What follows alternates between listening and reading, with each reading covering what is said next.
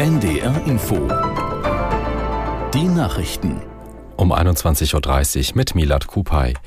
Bundestag und Bundesrat haben dem Haushalt für das laufende Jahr zugestimmt. Im Bundestag fehlten der Koalition von SPD, Grünen und FDP allerdings fast 80 Stimmen. Aus Berlin, Lissy Kaufmann. Nach wochenlangen Verhandlungen ist er jetzt verabschiedet. Fast 477 Milliarden Euro ist er schwer. 39 Milliarden Euro Schulden macht der Bund, also genau so viel, wie im Rahmen der Schuldenbremse noch erlaubt sind. Auch der Bundesrat hat den Etat am Mittag gebilligt. Noch nicht gebilligt haben die Länder hingegen das Haushaltsfinanzierungsgesetz. Das ist der rechtliche Rahmen für den Haushalt, damit die Regierung ihre Einsparpläne umsetzen kann. Darin steht also zum Beispiel, dass die Agrardieselsubventionen für die Bauern schrittweise auslaufen sollen. Bund und Länder haben sich auf ein milliardenschweres Förderprogramm für Schulen an sozialen Brennpunkten geeinigt. Etwa 4000 Schulen sollen in den nächsten Jahren Zuschüsse bekommen. Dafür werden rund 20 Milliarden Euro bereitgestellt.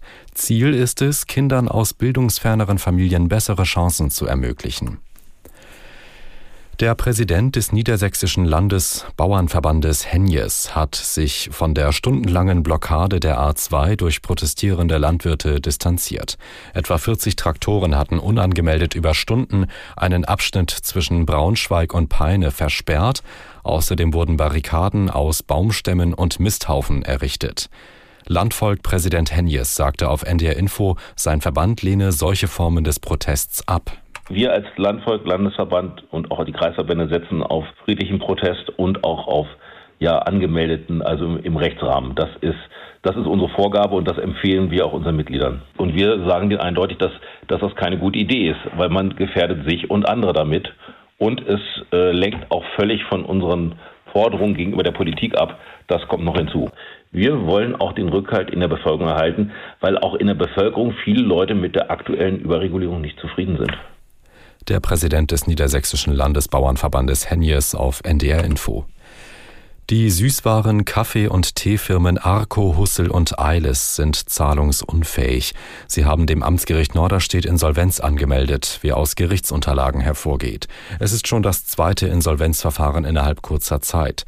2021 hatten Arco, Hussel und Eiles als Folge der Corona-Krise eine Insolvenz in Eigenregie beantragt, sich aber retten können. Die Firmen mit Hauptsitz im schleswig-holsteinischen Wahlstedt haben deutschlandweit rund 300 Filialen und etwa 1200 Beschäftigte. Das Wetter in Norddeutschland. In der Nacht gelegentlich etwas Regen, Tiefstwerte 9 bis 5 Grad. Morgen stark bewölkt, etwas Regen, an den Küsten und im Norden Schleswig-Holsteins etwas Sonne möglich, 7 bis 11 Grad stürmisch. Die weiteren Aussichten am Sonntag und Montag wechselhaft und sehr windig bis stürmisch bei 5 bis 12 Grad. Das waren die Nachrichten. NDR Info Podcast jetzt. Die Korrespondenten in London. Willkommen im Haus am Midford Place zum Podcast aus dem ARD Studio London. Heute mit dabei Christoph Prössel. Hallo. Sven Lohmann. Hallo. Und ich bin Gabi Biesinger. Wir sprechen heute über eine Gitarrenlegende, die du, Sven, interviewt hast.